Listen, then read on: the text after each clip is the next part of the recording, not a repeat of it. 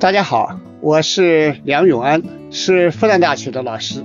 长期以来，我主要是研究比较文学、比较文化，特别关心我们当代青年在社会生活中啊，面临着城市化、中产化和精神领域的青春化的问题。我们现在千千万万的年轻人正处在一个社会的大转型时期，生活环境日新月异，方方面面。都有一些新的发现、新的体会，同时也会有很多新的困惑。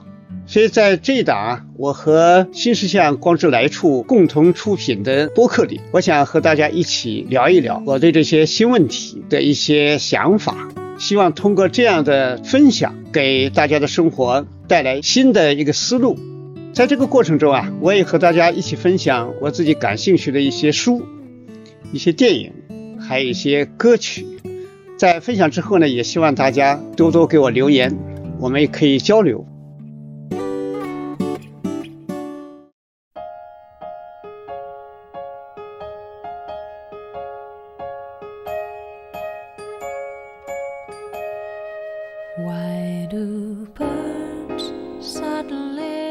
下周三，四月二十号就是谷雨。这个谷雨是我们这个春季的。这么一个节气里面的最后一个，就是这个节气呢，为什么我特别喜欢呢？这跟我的那个经历有关系。就在上个世纪的七十年代中期啊，我去云南高黎贡山、怒江峡谷傣族村寨去劳动，印象特别深的一天呢，就是在这个将近谷雨的时候，雨水也多起来了，然后一大片，我们那个大概有将近四百来亩水稻田，我们主要就是要把就插秧这个要完成，挑着担子。到那个梯田，然后从那个寨子啊，顺着坡往下，一直延伸到怒江边。呃，那一天是全部的这个梯田里面，就那个水田秧呢，就插的差不多了，就剩下最后一垄地了。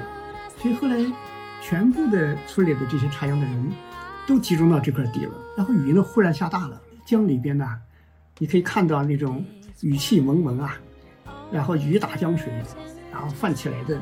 一种涟漪，就远处的一团团浓雾里面，啊，然后会传来这种春鸟的那种，啊，悠很悠远的那种叫声，就特别有一种春天的非常自然的清新的气息。大家插到最后了，就都欢快起来了，大家就唱着歌，披着那个蓑衣，在那个细雨里边，哎，然后就把它唱完了。然后那个农民的喜悦啊，啊，就是人人脸上都是灿烂笑容啊，完成了。春种的那么这样一个重要的阶段，所以我就想啊，这个一年之计在于春，而春里边呢，我觉得春天呢本身是一个让人很容易感伤的这么一个季节，好花不常开啊，啊，一切打开了，然后呢又渐渐的褪色，最后呢飘零。所以我们的就是在这个谷雨这个时节里边，它给人另外一种感觉，春天的最后一个节气。但是呢，它劳动，它在创造，它在播种，它是连接着夏季和秋季。所以，就像我们的青春呐，青年时期，既是灿烂的花开季节，但是同时呢，更重要的是，也是我们的播种季节。就古语作为一个承前启后啊，就是它有一种非常深在的那么一种朴实的声音，就联想我在农村傣族。村寨劳动的这个情景，所以对古语就特别有感情，所以今天呢，想跟大家来分享一下。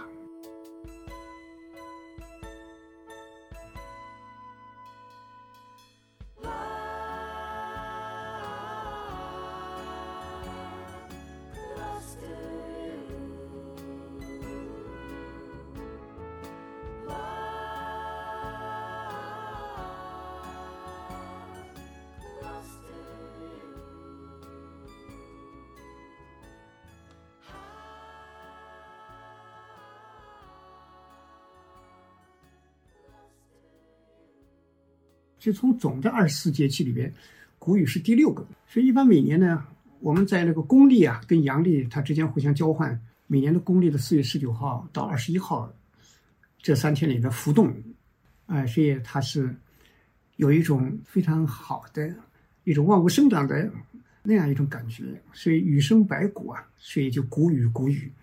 所以这个时令它表达了什么呢？就让我们面对这个谷雨的时候，你想想中国那么大，谷雨在海南岛那已经是很热了，然后你在上海这一带，它的那个春天，那有时候还有一定的起伏呢。你说上海这两天，昨天最高温度三十一度，但是明天开始又要降温了，它还是有很大的不稳定性。所以再往北方，在广大的中原北方这一带，谷雨呢，实际上就是这是一个中霜的时段，就是停止霜降了，不会再出现了。所以中国这么大，在那个纬度上跨越了好几个这个地理的单元、地理的这么一个气候。但是我们为什么在传统里边、文化里边会有二十四节气呢？这就是我们的起源呐！哎，我们的文化从中原啊，我们从古代啊，一直你可以追溯上去，到后面这种农耕啊、仰韶文化，后面一连串的发展，在前面的良渚文化等等。其实我们就在一个温带的农业耕作最适合工作的这么一个地段啊，然后发源，然后不断的持续、不断的拓展的这么一个中华文化，所以它就有一个主符号，所以这就是一个文化象征啊。二十四节气就是这样，给我们一种共同性，给我们一种民族生活里面精神深处有一种共同的连接，有一种文化的这样一个啊共同的符号，也是我们农业文明的一个集中的体现。所以这个看到二十四节气这种谷雨里边的啊温暖，里边的那一种天长地久的那这么一个关系，在这个关系里边，既有春天的那种流离顺变。那也有这种劳动打开的新季节，所以这时候显示出我们中华文化里面非常朴素的一面，它的核心价值就是它的劳动价值，啊，生活的创造价值，我觉得这个都是特别的值得去体会的。而且我本人来说，我还是特别喜欢看下雨。我们天地人呐，是我们生命空间的最基本的关系，而雨呢，雨丝从云朵下来，雨是连接着天和地。啊，中间呢，它带来生命，带来生长，带来对万物的滋润。我们人就是在天地之间去生活，啊，去连接，去相爱，有无穷的这样一种聚合，也有很多很多我们遥远的面对亲人、面对友情方方面面的这种期盼。所以雨天里边呢。一切都变得边界不是很清楚，一切都有一种融合感，然后天地人呢就在一个画面里边。然后，其实我还很喜欢雨天的时候看那个雨水打在那个，哎，就是向日葵上，那种从它的金色的花瓣上一滴一滴的滴到土里边的，滴到大的叶子上的那种一滴又一滴亮晶晶的。这个雨是从天上来，然后到土地。然后我们人播种，我们去收获，所以这里面呢就让人觉得非常自然。这个是对这个我对谷雨的这么一种感情。但另外一方面呢，这个谷雨呢，其实呢，在这个季节时候，万物的变化也给人带来很多呃内心深处的不一样的体会。中国古代啊，就说啊，这个有一个形容谷雨的说法。就在这个谷雨时节啊，是鸣鸠拂其羽，就野鸽子，它拿嘴巴去理自己的羽毛，然后戴胜降于桑。戴胜是什么呢？是一种鸟的名字。这个胜是什么呢？胜是中国古代啊唐宋时期那边的女性的一种装饰，头上戴的一个像个凤冠一样的那么一个装饰。所以这个鸟的头上呢，我在云南见过太多。非常漂亮的一个鸟，这个那种褐黄色的那种脖子往下延伸，然后翅膀上呢有一黑一白一黑一白的那种很明显的一种色块一条一条的。然后头上这个像个凤冠一样的，它平时飞的时候呢，减少阻力是收紧的。它往下一落很有意思，那个一落下来，那个头一晃啊，那个头上的那个冠子哗就打开了，很漂亮。那个鸟，它身体还不小，那个个头啊，就跟那个。野鸽子差不多的，啊，比野鸽子好看多了，很美。但是这个戴胜啊，我一到谷雨季节呢，就说戴胜降于桑，就是很多戴胜鸟，它就飞到那个桑树上，它要吃那个桑葚呐。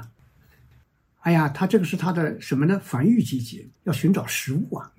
但是这个戴胜可不简单呐，因为我面对他的时候特别的疑惑，因为云南人啊，都把它叫做什么呢？叫屎姑姑，就是像屎一样的臭气熏天的鸟，就那么漂亮，怎么会是屎姑姑呢？啊，我一直觉得就很难想象，搞了半天，这种鸟后来我才知道，在亚洲啊，这个从中国到东南亚，一直到中亚，分布非常广泛，但是在美洲没有。其实欧洲、非洲都会有，所以是一个在世界的这个动物的名录里边啊，就是它属于没有任何就是处在那种濒危状态的危险，数量很大。哎，我就想，这么漂亮的鸟，它怎么会数量这么大呢？怎么会安全无忧呢？我觉得很奇怪。后来啊，我去做了一些了解，也看了些资料，也观察了一些那些鸟。哎呀，一下子才明白，这里面有很深的道理啊！为什么臭？就是它在下了蛋，每一窝啊，比如说两个、三个、四个，它在抱这个蛋的时候，它那个母鸟，它会分泌出，就是排泄出一种黑色的粘液，很臭很臭。嗯，然后这个黑色的粘液呢，它会涂在那个鸟蛋上，这个鸟蛋表面上坑坑洼洼，然后那些涂了以后呢，有个什么效果？就是坑坑洼洼里边啊，在那个潮湿的季节。容易产生霉菌啊，然后呢，这个鸟鸟蛋可能有的就会就会这个发霉，最后夭折，就孵出来的概率就低。而这个母鸟啊，这个鸟妈妈，哎呀，它最后拿这个东西给它一涂，尽管臭，窝里很臭，但是那个孵化率啊，成功率特别高，因为它的排泄的出来的这个黑色粘液，它里面含着一种东西。这个东西里边呢，其实它有一种细菌，这种在这个很臭很臭的这个细菌，但是它会保护这个蛋。是，然后那个小鸟啊，它最后孵化出来了。孵化出来以后，一般在二十七天左右，这个鸟从刚出来，最后就长出羽毛，最后就长成一个小鸟，大概在一个月不到一点点就能飞出去了。嗯，很快。这种鸟呢，它要保持住它的那种美丽。美丽，我们知道在自然界里面是一种竞争力啊，就鲜艳的羽毛。一种漂亮，尤其是在互相寻偶的时候，互相的很有吸引力。但是怎么让这个小鸟的羽毛在这么一个巢穴里边能够一直非常鲜艳的长出来，保持它的鲜艳度呢？哎，这时候怎么办法呢？这个一方面，这个鸟妈妈还在不停的分泌这种黑色的液体，哎，然后分泌出来之后呢，用嘴巴不停的涂在小鸟的身上、羽毛上，这样的话就防止那些病菌呐。去腐蚀它的这种羽毛，而且呢，这些小鸟啊，它们一家人吃喝拉撒，一些粪便从来不清除。这里面呢，有那种就是肠道啊，就是那种杆菌呐，杆菌呢，恰好也起到抑制别的那个细菌的作用。你听听这个它的哺育过程，尽管臭，但是呢，非常有助于生存。而且，这个戴胜鸟尽管不是科学家，但是在它的进化里边，它在和自然其他的生命的互动里边，哎呀，就找到了一种智慧，就通过这个方式，让自己的这个小鸟的生命，就获得这么一种很大的一个安全度和成长的这样一个稳定性。所以，我看到这个戴胜鸟的这种情形啊，就心里很感慨。就自然是充满了智慧的。这个智慧呢，它不一定就说他写本书来告诉你，我们鸟类。怎么保护自己？呃，他也不会有这样的事情，他也没进化到这些地方。但是，它就有一种自然的智慧，潜在的智慧，化为一种本能，一代一代的传递下来，啊，传递下来。所以你看他，就说什么叫道法自然，什么叫热爱自然？我们人类不能光看表象，关键问题是他对那种生命本身的寻求、选择啊，跟自然贴近在一起，然后找到一个最合理的。啊，又同时又比较简单的方式，就像戴胜鸟把自己弄得臭烘烘的，哎，这样获得一个这么一个持续性的生存。所以，我们人类有时候就看着戴胜鸟的时候，就会想到，我们有时候有一种麻烦，就是我们在人类社会的进化里边，第一天性和第二天性，就是后天在社会里形成的东西，有时候呢是自相矛盾的。嗯，哎，我就想啊，我看一些资料里边，一个女性一辈子啊，就是化妆品。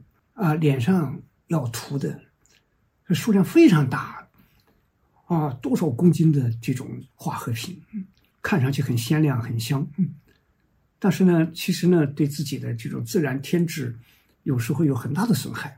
所以表面的和那个内在的，这里面有分离。那更不用说有些为了增高两公分，要进行三次手术，把腿骨敲断，然后让它再中间有缝，然后再连接，腿可以长一点，然后再敲断。再来，就是什么叫追求美？就有时候就在一个表面的漂亮里边，实际上让我们自身伤害很大。那个戴胜鸟，你看把自己搞得臭烘烘的，但是它自然呐，真正的是一个生命的智慧啊。所以我就想，在这个里面啊，就是生命里边的自然的启示。所以有时候我们会侵扰自然，比如说在云南，我们的高黎贡山那边，有些晚上拿着那个爆亮的电筒，拿着个麻袋上山了。夜里白天侦查好了，晚上哪一棵树上有一种鸟很可爱、很呆萌，他们晚上就沿着那个树枝啊，互相依偎着站成一排沉睡，然后你拿那个强光照着它，啊，它就晕乎乎的。你就把它，比如说一排站着十呃十三只，你就把最中间那只拿掉，然后那其他那些呢，剩下十来只呢，就会中间缺了一块儿，它们就会自动的向中间靠拢，啊，又挤到一起，然后你再拿掉一个，它们咚咚咚又靠在一起。你再拿掉一个，它咚咚咚又靠在一起，最后你把它拿光了。所以人很快活，觉得这个鸟很傻。就有时候我们对自然，哎呀，有时候可能缺一点尊重，缺一点爱护。这种鸟别看它笨乎乎的，但是在生态里面是必不可必不可少的一环呢。在整个生物圈里边，它的那种，比如说它的吃的里边吃了很多树种，然后飞到别处，哎，最后通它的排泄粪便，哎，无形之中。就造林了，所以哎很有意思的，哎很有意思。你像我在云南高黎贡山的时候，那那边的熊，那边的熊呢，听上去就像个笑话。十几个猎人带着一群狗，然后侦查到那个大黑熊在什么地方，然后就狗先放出去围攻那个熊。那个熊呢，当然它就会寻找一棵大树或者一片岩石，把背啊靠上去，然后面前对付这些狗，那它没问题。来一个，他把他一巴掌给他拍晕，或者丢把他丢得远远的。但是呢，猎人的效果就是想让他静止，静止之后呢，远处呢就可以开枪了，就瞄准他。所以这个熊呢，有时候被打中肚子，打中肚子的熊呢，像东北的熊呢就很聪明，他肚子受伤了，然后冒出一截肠子来，哎，他就不慌不忙，抓起那旁边的草，然后塞在那个伤口里，把肠子堵回去。那个草也不是乱塞的，就是那个草呢还有点治愈作用啊。过段时间呢，它又好了。但原来那个熊呢，哎呀就很奇怪，它就是一看这肠子冒出来就很恐慌，它觉得这个东西一定要把它消灭掉，所以它就会拔它，结果一拔一拔，最后把肚子里的肠子都拔出来了。哎，然后呢，往往就痛苦啊，挣扎啊，啊然后呢，气又不绝，往往到第二天才会真正死去。所以我们在贫穷的时代。你在那个季节，你会感觉到大自然跟人的关系。一旦贫穷，自然就变成个食品，从植物到动物都是吃的对象。嗯，所以就不可能有一个高的精神发展、文化发展，一切都在生死线上。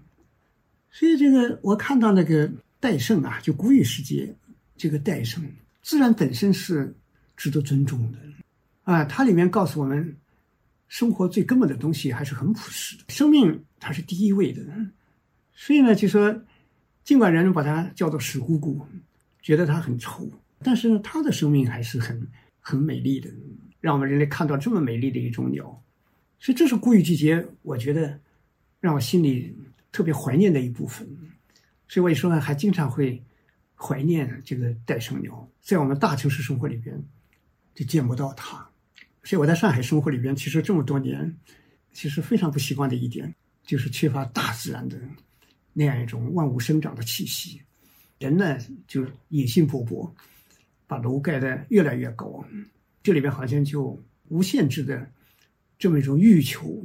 但是戴胜鸟，你看它的平衡性，啊，它的生命本身的那样的一种深藏的智慧，哎，就让我很感动。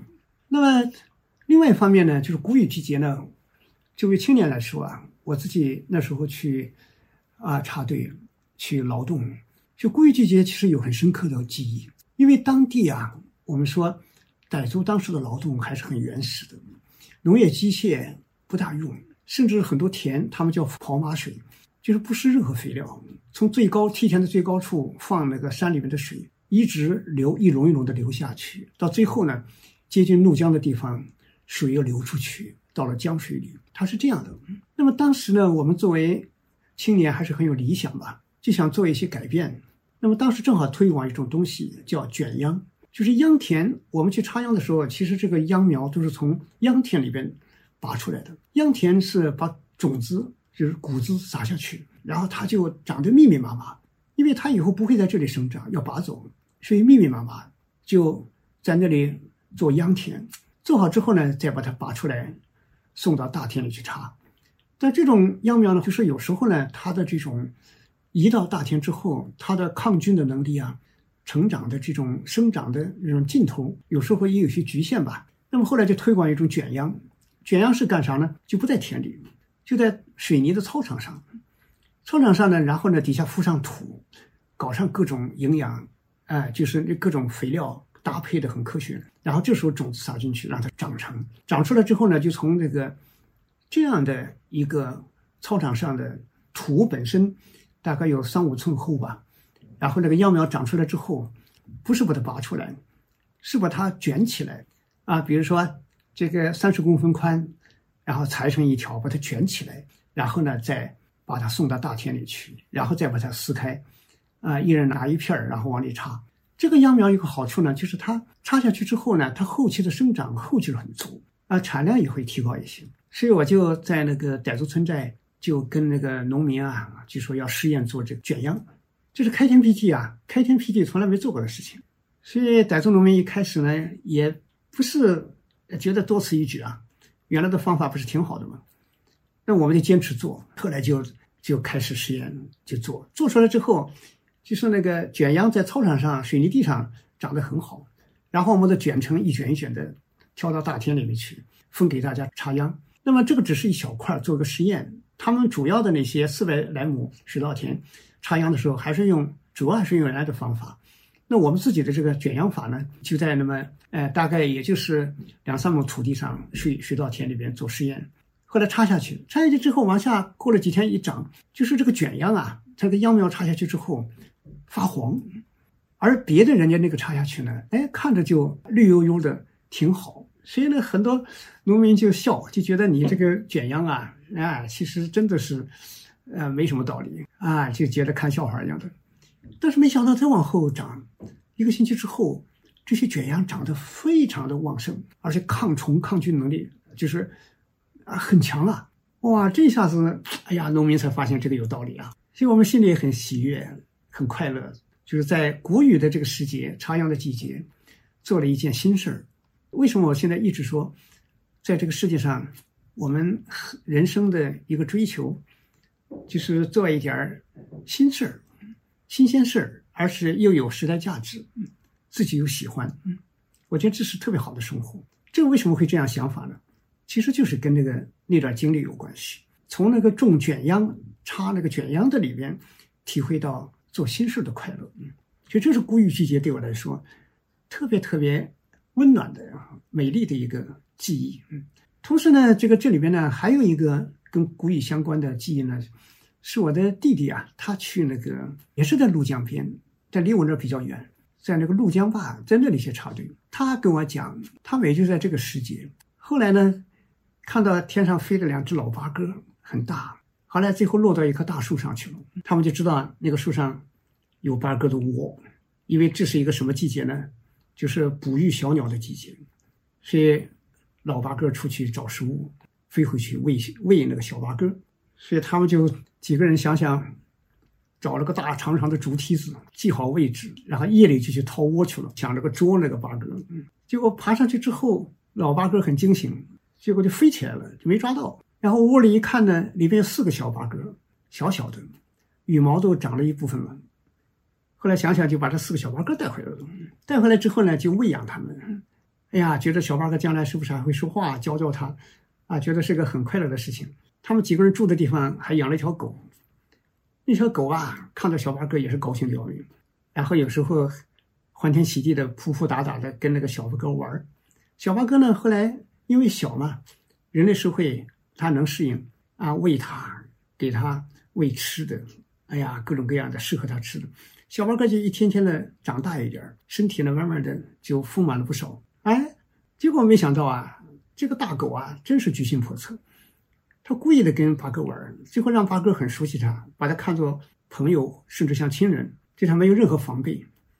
结果有一天晚上，突然这个狗一张嘴，把一只在他嘴旁边的一个八哥就一口给它吃掉了。哎呀，这才知道这个狡猾的狗。后来他们我弟弟他们几个人就把他痛打了一顿，把这个狗，这个狗以后再也不敢去招惹那个八哥。但是八哥呢，就变成只有三个了。但其中有一只呢，可能跟这个。死掉那只八哥特别好，所以呢，他就性情大变，然后呢，他就经常站在水缸上，那个大水缸啊，里面装满了水，他就看着那个水，水里有他自己的影子，那种呆呆的，哎呀，肯定他很怀念原来那个八哥，那个八哥跟他长得很像的，忽然有一天就一头扎到水里，就自杀了，死掉了，哎呀，这个真是，啊，可能悲伤到极点了。那么只剩下两只了。两只八哥呢？后来这两八哥跟他们几个人已经相处的很适应了，所以也不飞走。他们出去劳动的时候，两个八哥慢慢长大了，也跟着飞飞出去。然后他们在田里劳动呢，两个八哥就停在附近的树上也不走。这跟其他的鸟就绝对不一样了。其实这两个八哥呢，也就相对来说比较信赖人类了。就没想到当地的小孩啊，看到两个八哥在那不飞，后来就拿弹弓打。就没想到有一个八哥就被一下子被击中，打成重伤啊，后来掉下来，然后尽管是费力的想去挽救他，但是最后还是死掉了。哎呀，这个时候只剩下一只了，四个八哥。这时候弟弟他们就知道八哥不该把他捉来跟人类一起，他有自己的自然的天地啊。四个小八哥来到这个人的世界里边。就遭受了这么多厄运，后来这个他们决定让他放回自然，所以他们几个人就抱着这个小八哥啊，往深山里面走了很远很远，最后呢把他放掉，啊，看着它飞上天空。后来他们几个人，哎呀，曲曲折折回到自己的住处的时候，嘿，很惊讶的发现这个八哥已经飞回来了，比他们快得多。哎呀，心里很感动啊。但是感动呢，也知道，啊，不能让他再跟人混在一起。后来过了几天，又走了更远的路，到了更深的山，最后把它在那里放掉了。后来就道别了这只发哥，所以后来就发哥再也没有回来了。所以说，我们说，我们作为一个农业民族的这么一个悠久的历史，我们和自然的感情是很深很深的。所以说，我们说自然本身。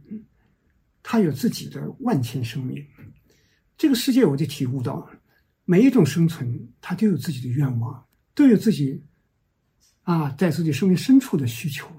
换句话说，每一种生命都有自己的逻辑。所以，我们在这个世界上，我得到个启示，在古语像这种八哥啊，像这些故事里边，包括戴胜，世界上最可怕的事情。就是想用自己的生命去替代所有的一切，让所有的生命变成自己的工具，变成自己的利用的东西，把它简单的化为自己的一个资源，消灭别的逻辑。哎呀，这个就特别的狭窄，对世界的毁灭性特别大。所以这个里面呢。我觉得谷雨季节，我们年轻人特别值得好好的体会一下，我们啊，这个大自然里面的啊万千生灵，我们学会去体会自然的智慧，体会这个世界的美好，体会它万万千千的不同。所以每一种生命都有它的形成，都有它的深厚的遥远的依据，都有它不停的。面对生活的不断的去适应、去变化，所以我们不能只记住进化论里边的弱肉强食，我们要有一种面对天下的温情。雨很温情，谷雨滋养万物，我们在滋养万物的雨中去劳动、去爱护、去共生。我觉得这是我们整个生命有了这么一份内心的这样一种体认，这样一份对外的释放啊，有这样一种温暖的关切，那我们的生命呢就跟大自然在一起了，而不是分裂的。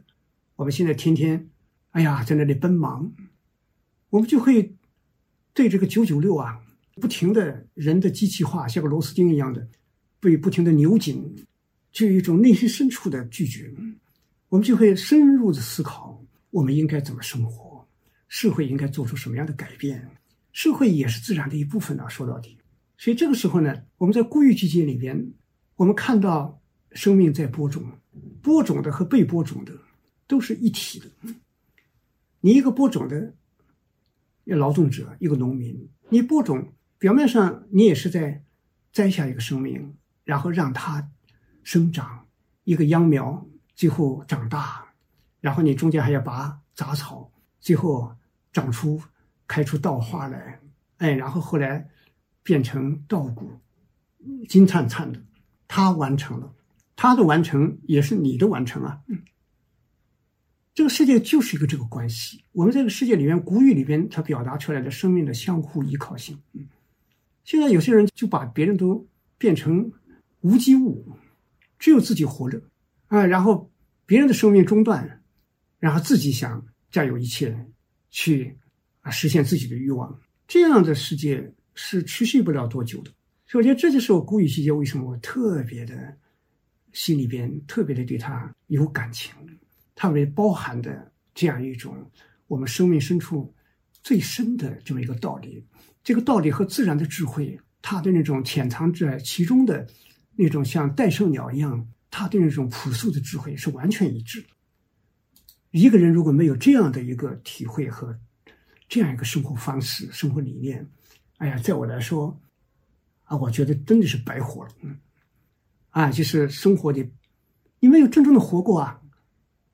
你就是个机器啊，啊，你就是一种无休止的欲望啊，你完全没有一种自然的里面的那样一种完美嘛，你内心深处实际上是归根到底是冷冰冰的。所以这是谷雨季节与滋润万物的时候，我觉得我的对他的一种心情吧。所以我特别怀念我当年披着一个蓑衣啊，然后呢戴着一顶斗笠，然后手握那个秧苗，在那个谷雨的。雨水里边，旁边是一条，哎呀，白茫茫的怒江，那边是满山湿漉漉的高黎贡山，啊，湿漉漉的里边的白云在飘，飘里边大团的浓雾里边，我们听得见鸟叫，也知道各种山上的大量的山茶花，然后江边的木棉树，江里边的鱼，啊，一切。都在蓬勃的生长，我们的劳动也是生长中的一部分。所以这时候想想那个时候，哎呀，我觉得确实是很怀念。嗯，所以今天呢，就跟大家来分享这个心情。所以，这个我们年轻人呢，我是衷心的有这种内心的共同的相互之间的这么一种心情吧。这个心情就是说，我们都珍惜谷雨，珍惜春光，珍惜青春。啊，去做一些啊，就是自然的事情、新鲜的事情，去让万物生长的事情，哎，让我们的这个生活，让我们的整个精神里边有青枝绿叶，有高山大河，有山花浪漫。我觉得这样就特别的好。呃，按照惯例呢，最后给大家推荐一首歌曲。那么国语时节呢，我向大家推荐云南昆明远郊的一个小水井村。那里面的苗族村寨，他们这个村寨呢有个苗族的合唱团。其实合唱团呢怎么来的呢？是民国时期啊，很久以前，就是法国传教士在这里建的教堂。然后教堂呢有唱诗班，所以当地的这些苗族呢就用那个清唱啊，这个每周呢在那唱那个赞美诗啊等等。但是后来随着时代变化，呃，这个传教士就走了。但是这个唱歌的传统留下来了，就不一是唱这个赞美诗啊，就是唱很多农民自己的一些呃那些民歌啊，呃或者说一些这个呃表达他们自己心愿的一些新的创作歌曲。其实这个村很有名，去了以后呢，就很多年轻人，我问他们我说你们在农村收入也不是很高，那为什么不像别人出去打工呢？他们有句话让我很打动，他说：“因为出去没法唱歌了，我们一周呢要在一起唱四次，就是有四个晚上在一起唱歌，所以变成我们从小到大的一个生命了。就出去以后呢，就失去这些，出去挣点钱，但是呢，生命中最喜欢的东西没了，所以后来就不出去。而且他们说不出去也好，不出去呢，钱挣的少一点，但是家人可以团聚。”啊，他不说不像别处，孩子父母都不在，人间的这种温暖啊，啊，亲情啊等等，那也会也会这个消失，所以他们就这么一直坚持下来。所以这个小圣女村呢，他们这个后来也请了城市的老师帮他们训练发声啊等等，所以他们唱的很好。嗯，后来还被请到欧洲啊，啊，请到美国去去演唱，所以他们这个呃。有一首歌啊，就是这个山里的太阳。这个山里的太阳呢，是一种新民歌的形态。哇，是其实里边这个歌词也很简单呐，啊照亮了这种哎，比如说茂密的森林呐，就太阳出来了，啊，照亮了五彩的这个啊天地啊，照亮了茂密的森林等等，就是很简单的歌词。但是那种啊那种心情，从心里面唱出来的那种清新感，人和自然在一起，那种喜悦。啊，然后人的生命里边的相互之间的那样的一种互联啊，互相的那种凝聚力啊，就让我很感动。嗯，我在那里在乡村里也去跟当地的农户一起聊天啊，看他们那种，哎呀，就是活得很自然吧。说到底，嗯，就在一个山的一个山窝吧，那个村里面的这些生活，所以这是谷雨季节啊，就乡村文化。在这里，我体会小水井村还比较完整，嗯，所以随着现代化的洪流，就这个越来越珍惜了，嗯，所以也抱着一份内心里边的热爱，也是一种希望吧，所以跟大家啊来分享这首他们唱的《山里的太阳》。